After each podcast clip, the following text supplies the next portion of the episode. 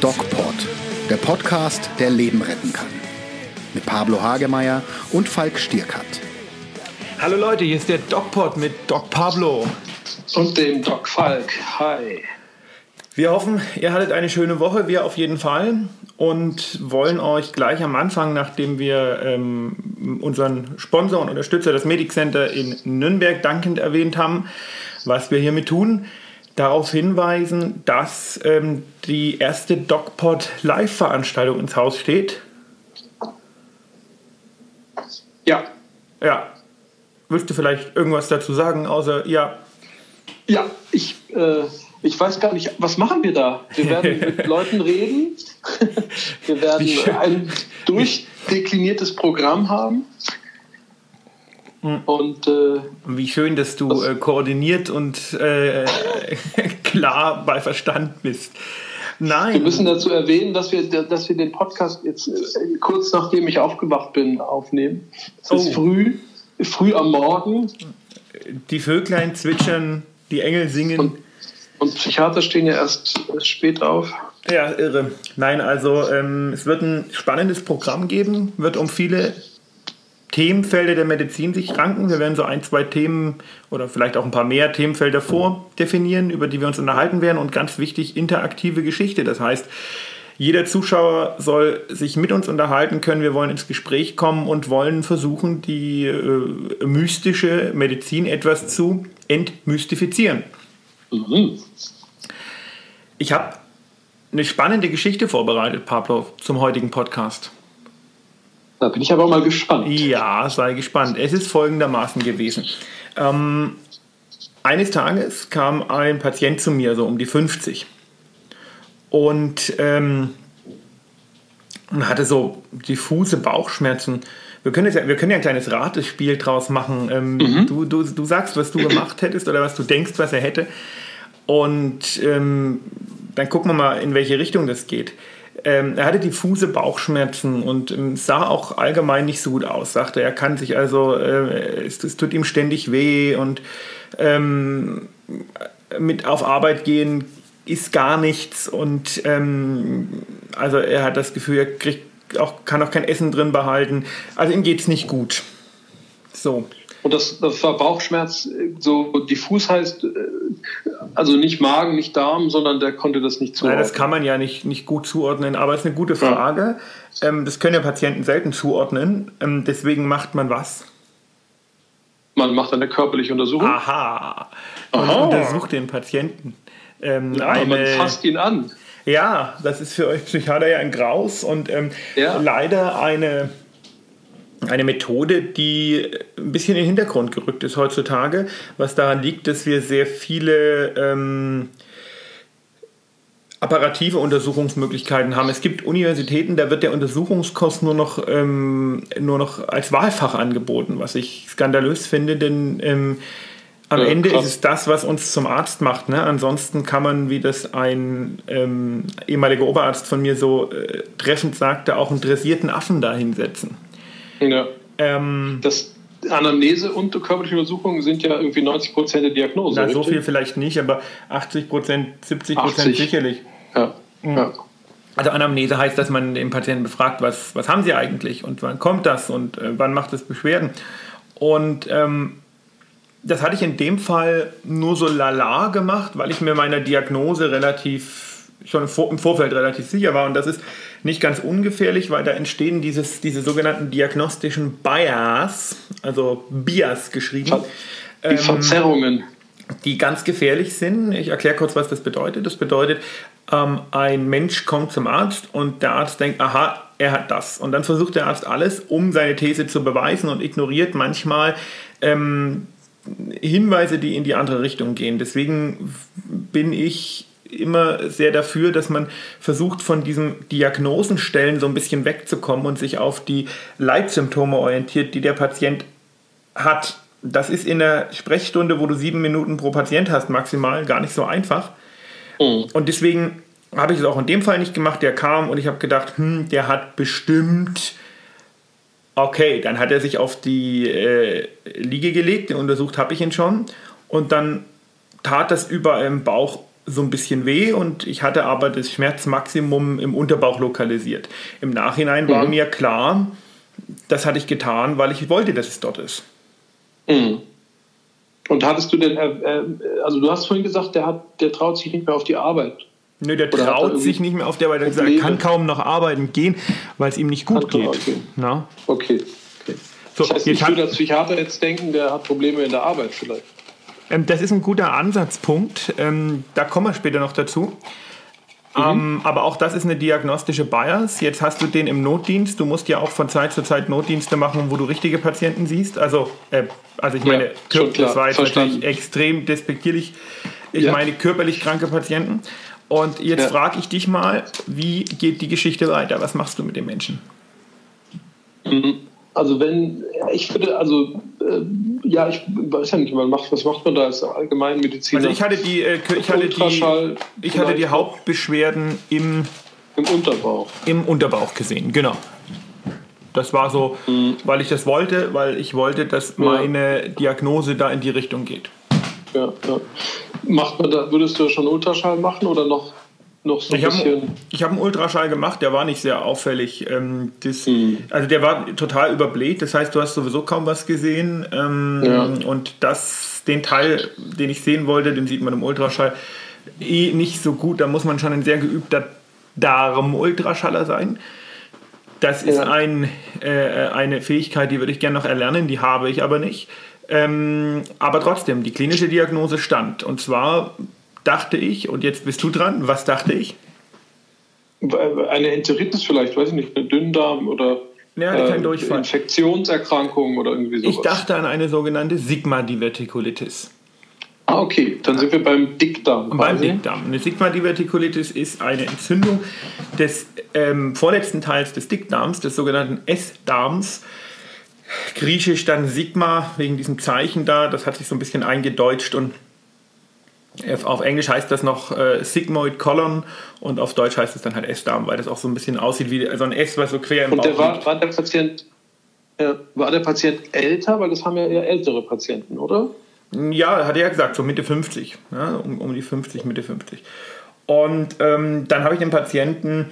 Okay, mit der 50 Minuten. Bitte? Bitte? Pablo? Ja, ich bin da. Was war jetzt deine Frage? Ich habe es nicht verstanden. Ich habe nichts gefragt. Aha, okay. Das muss jetzt irgendwas anderes gewesen sein. Äh, Okay, gut. Also, was habe ich mit dem Patienten gemacht? Eine Sache, die ich vielleicht heutzutage so auch nicht mehr machen würde. Aber der, der hatte kein Fieber, der schien mir soweit stabil. Ich habe ihm ähm, erstmal unter der Maßgabe nüchtern und beobachtendes Offenhalten nach Hause geschickt, habe gesagt, der soll äh, am nächsten Tag wiederkommen. Ist das dieses äh, Watchful Waiting? Ja, genau. Das was man ja, was man ja durchaus machen kann. Ne? Ähm, Aber gesagt, okay, das ist eine Entzündung, die dauert ein paar Tage, Sie dürfen in der Zeit nicht so viel essen. Wenn es schlimm wird, muss man eventuell ein Antibiotikum geben. Aber jetzt nehmen wir erstmal Blut ab und gucken uns an, wie schlimm das eigentlich ist und ob die Diagnose stimmt. Haben wir also gemacht. Am nächsten Tag kam er wieder und er sagte, es ging ihm wirklich immer schlechter. Hm. So, was würdest du machen? Hm. Fieber hat er noch nicht. Fieber hat er nicht gehabt. Okay. Ähm, was würde ich machen? Also ihn zu dir schicken? Haha. Also Exit- Exit-Strategie Krankenhaus geht immer, aber ähm, Ja. ich habe mir irgendwie gedacht, naja, hm, weiß nicht, jetzt schon Krankenhaus. Ich wollte auch, wollte ehrlicherweise auch die Diagnose selber stellen. Also habe ich ein CT gemacht. ja. CT-Untersuchung. Also einen Schritt weiter. Was man eigentlich in der Klinik auch machen könnte, dann, nicht? Genau, man könnte Aber ihn in die. Klinik schicken. Ich habe jetzt auch unter der Maßgabe, dass ich das CT noch am selben Tag bekommen habe. Das bedeutet eine Schichtbildaufnahme ähm, des Bauchraumes, sodass man genau sehen kann, äh, was los ist und wo denn die Entzündung ist. Denn das zeigt uns das CT. Und es zeigt uns auch, ob es Komplikationen gibt. Und das ist das, wo ich gesagt habe, ich würde den Patienten vermutlich heutzutage eher einweisen, weil ähm, ich der Meinung bin, dass man eigentlich immer die Komplikationen dieser Krankheit primär mal ausschließen muss, sprich Abszess ähm, oder Perforation. Ja, wenn was entzündet Mhm. ist, kann das, ähm, kann das aufplatzen oder es kann sich so eine Eiterbeule bilden. ähm, gibt es sicherlich verschiedene, äh, auch legitime Herangehensweisen, wie man so einen Patienten führt. Ähm, der Patient ging am selben Tag noch zum CT. Mhm. Und jetzt kam nichts raus, oder? Es kam ein riesiger Magentumor raus. Ach, komm hör auf. Und ich dachte so, oh, ah, die Geschichte geht noch weiter, die wird noch richtig dramatisch, pass auf. Und ich dachte so, oh, damit hätte, das ich, jetzt, hätte ich jetzt auch gedacht. hätte ich jetzt aber nicht gerechnet, ja. Ähm, dann wird die Sache schon, also eine Sigma-Divertikulitis hatte by the way nicht gehabt. Und die Entzündungszeichen waren auch nicht so dramatisch. Ne? Es war ein bisschen äh, erhöht, aber das passte zu diesem Magentumor. Und das sah, und da sind wir wieder bei dem Thema, was wir vor einiger Zeit mal besprochen haben, was sage ich dem Patienten? Ähm, mhm. Also das, sah, das war klar, dass das Krebs ist. Ne? Ähm, mhm. Vom ersten Blick auf das CT, so eine Diagnose muss man natürlich immer erst noch sichern mit einer Biopsie, mhm. aber der Magen war vergrößert, der war dick, die Lymphknoten waren angeschwollen, ähm, was ein Zeichen dafür ist, dass das was Bösartiges ist und der Patient hatte auch Gewicht verloren, als ich ihn dann danach gefragt hat und schwitzte in der Nacht. Also okay. es war klassisch. Das ist ja eine wichtige Info, nicht mit dem Gewichtsverlust. Nicht zwangsläufig, also das wird überbewertet, aber ähm, okay. was, was sagst du so einem Patienten? Ich würde, also ich würde ihn begleiten, also das heißt die begleitende Symptomatik beschreiben oder die entdeckte die Befunde benennen, ohne sie zu be bewerten. Also zu sagen, wir haben das will der Patient wissen, der war nicht blöd. Der will auf jeden Fall wissen, ob das Krebs ist. Mhm. Naja, das, das wird man ihm sagen, nicht? Ich habe diesen Fehler in meinem Leben einmal gemacht und der hängt mir bis jetzt noch nach. Das war tatsächlich witzigerweise ein Patient, der hatte eine Sigma-Divertikulitis, also diese ja. Darmentzündung und der Radiologe schrieb, ähm, das ist ein Sigma-Karzinom, also Krebs. Und das habe ich dem äh, gesagt. Das muss man natürlich erst noch sichern, aber das ist sehr wahrscheinlich Krebs. Und es war kein Krebs. Und ähm, ich werde diesen Fehler nicht noch einmal machen. Ähm, das heißt, ich habe dem Patienten gesagt, er sieht sehr ernst aus, wir müssen unbedingt eine Magenspiegelung machen. Er hatte auch Stress, ja. um mal auf, deine, äh, auf, deine, auf diese These da zurückzukommen.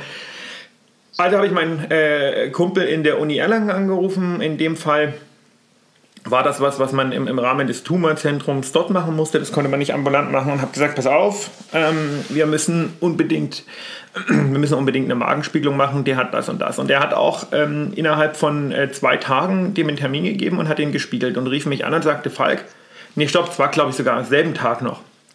Und rief mich an und sagte, Falk, ich habe da reingeguckt, das ist, das, ist, äh, das ist was Bösartiges, das ist klassisch oh. bösartig habe Biopsien genommen und ähm, das ist ein bösartiger Tumor.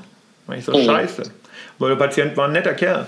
Ähm, ist bei jedem oh. Patienten oh. scheiße, ne? aber es gibt ja Patienten, da involvierst du dich ein bisschen mehr und es gibt Patienten, da ja, involvierst du dich vielleicht ein bisschen weniger. Ja. Und naja, da habe ich gesagt, das ist jetzt aber blöd. Und dann wurde der Patient praktisch über die Uni Erlangen geführt. Ähm, die mhm. hatten sich darum gekümmert. Dieses Prozedere war jetzt so, man musste noch auf die Histologie warten, also auf die feingewebliche Untersuchung, um dann in der Tumorkonferenz äh, eine gemeinsame Linie zwischen Onkologen, Chirurgen, Strahlenmedizinern und so weiter und so fort zu finden. Und das ist immer ein bisschen blöd, weil Magenkrebs ist eine äh, ja, Krebsart, die nicht die beste Prognose hat. Ja. Vor allem, wenn es so weit fortgeschritten ist. Und ich ging in den Urlaub. Ja, und dann rief mich im Urlaub dieser Oberarzt an und sagte, Falk, du wirst es nicht glauben, wir haben die histologischen Befunde. Und ich so, ah, okay, und, was ist es denn? Und das war kein Krebs? Es war ein Magengeschwür. Ach, hör auf. Ähm, Magengeschwür ist praktisch ähm, das, was wir äh, dyspeptischer Ulkus nennen, das die, die, die, die Mediziner. Und das ist das, was wir im Grunde, ähm, viele können Geschwür und Krebs jetzt nicht so unterscheiden, aber das ist was deutlich anderes. Ne? Das bekommt man von zu viel äh, Salzsäure im Magen. Naja, und ich so, das kann doch nicht sein. Und äh, mein Kumpel so, nee, das, das glaubt er auch nicht, aber er hat ein, überall Biopsien entnommen und das ist also nur ein Magengeschwür. Mhm. Und ähm, dann behandelten wir diesen Patienten auf das Magengeschwür, beziehungsweise wir behandelten das Magengeschwür. Und ähm, in einer Kontrolluntersuchung ein paar äh, Monate, zwei, drei Monate später, war das Ding weg. Mhm. Toll. Und wir waren uns sicher, es, das muss Krebs sein. Es war keiner. Und ähm, das Faszinierende ist und das, was einem wirklich dann manchmal auch äh, die Nackenhaare aufstellen lässt, das muss Tage entfernt gewesen sein von dem Prozess, den wir maligne Transformation nennen, also äh, davon, dass dieser gutartige Tumor sich in einen bösartigen umwandelt. Wenn mhm. der nicht gekommen wäre, wenn der gesagt hätte, das wird schon wieder oder sowas, dann hätte der, da bin ich mir relativ sicher, Krebs bekommen. Das muss nur mhm. Tage davon entfernt gewesen sein. Es ist eine wahnsinnig emotionale Geschichte. Der Patienten, dem geht es heute gut. Wir haben da noch einen sogenannten Helicobacter Keim im Magen entdeckt, der vermutlich das Geschwür mit ausgelöst hat, neben dem wahnsinnigen Stress, den er auf Arbeit hatte. Mhm. Und ähm, die Geschichte ist gut ausgegangen. Und jetzt bin ich mal gespannt, was du da als Psychiater so dazu sagst. Man kann offensichtlich viel aushalten. Psychisch und körperlich. und da macht es auch schon Ping hier bei mir. Richtige Antwort. Ähm, die, das ist schon krass. Also ich, ich bin, äh, hätte jetzt nicht gedacht, dass es ein Magengeschwür ist von der, von der Erzählung her. Aber da sieht man natürlich, wie, wie extrem der Körper sich adaptiert an solche Dinge und versucht, äh, sich da irgendwie zu wehren. Nicht? Also Stress ist ja, wenn der sich im Magen niederschlägt, ähm, führt ja da auch zu massiven Umbauvorgängen, also Magengeschwür oder Gastritis und so weiter ähm, oder Reflux. Ähm, aber dass der so extrem sich ausbreitet und groß wird, also da ist insofern die Haltung zu sagen, der Patient hat, hat das, was er hat, eben erstmal einen Tumor und nicht einzuklassifizieren in Krebs oder nicht Krebs, ist natürlich eine weise Haltung. Nicht? Das ist natürlich gut.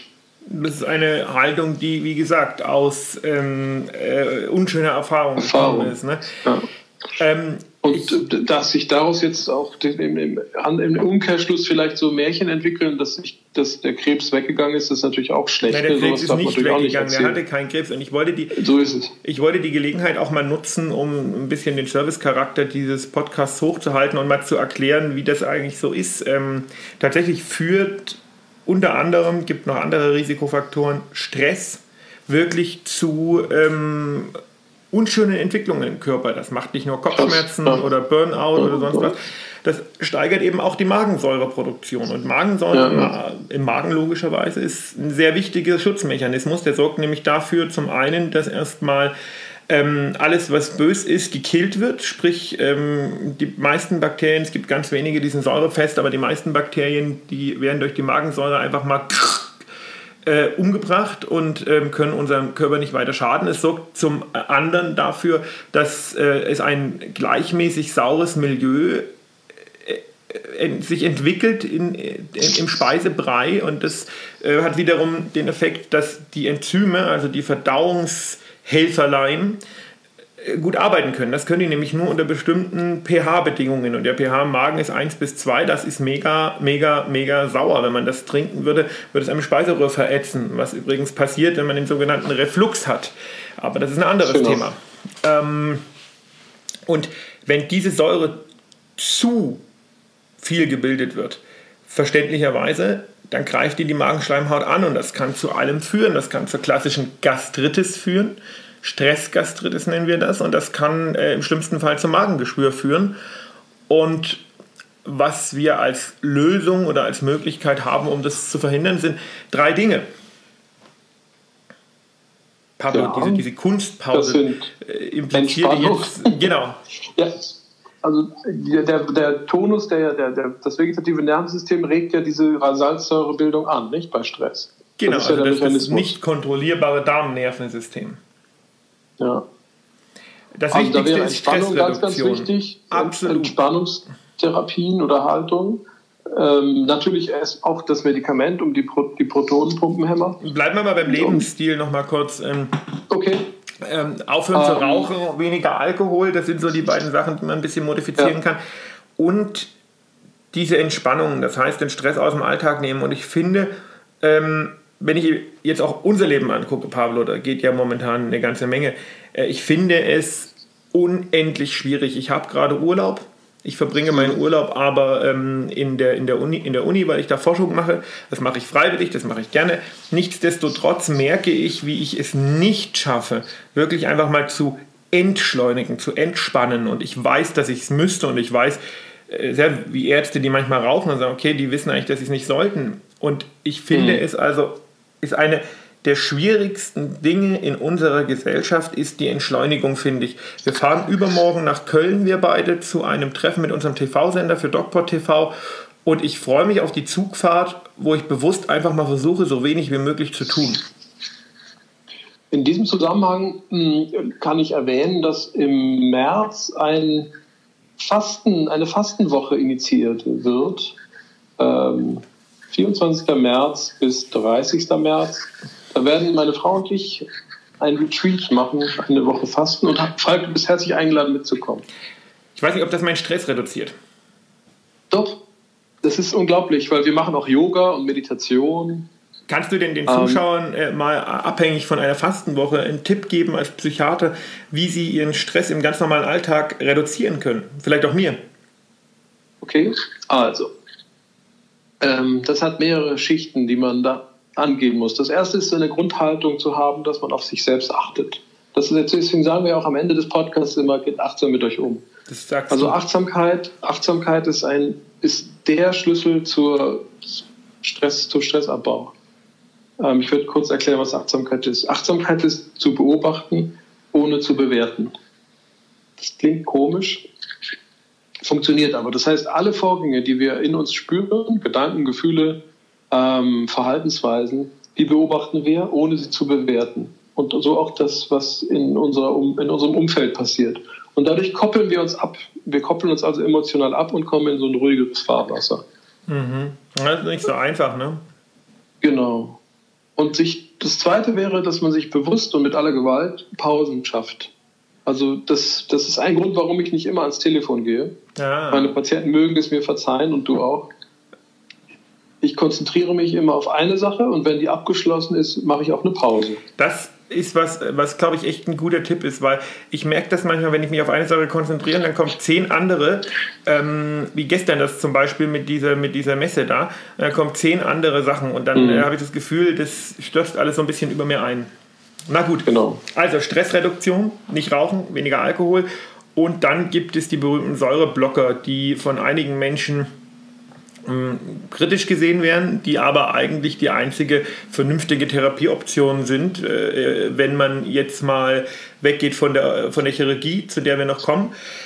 Die Säureblocker ähm, verhindern, dass zu viel Magensäure gebildet wird Problem an der Sache ist natürlich, dass die bestimmte Nebenwirkungen auch haben, denn diese Säure, die nicht ausgeschüttet wird, die existiert ja trotzdem.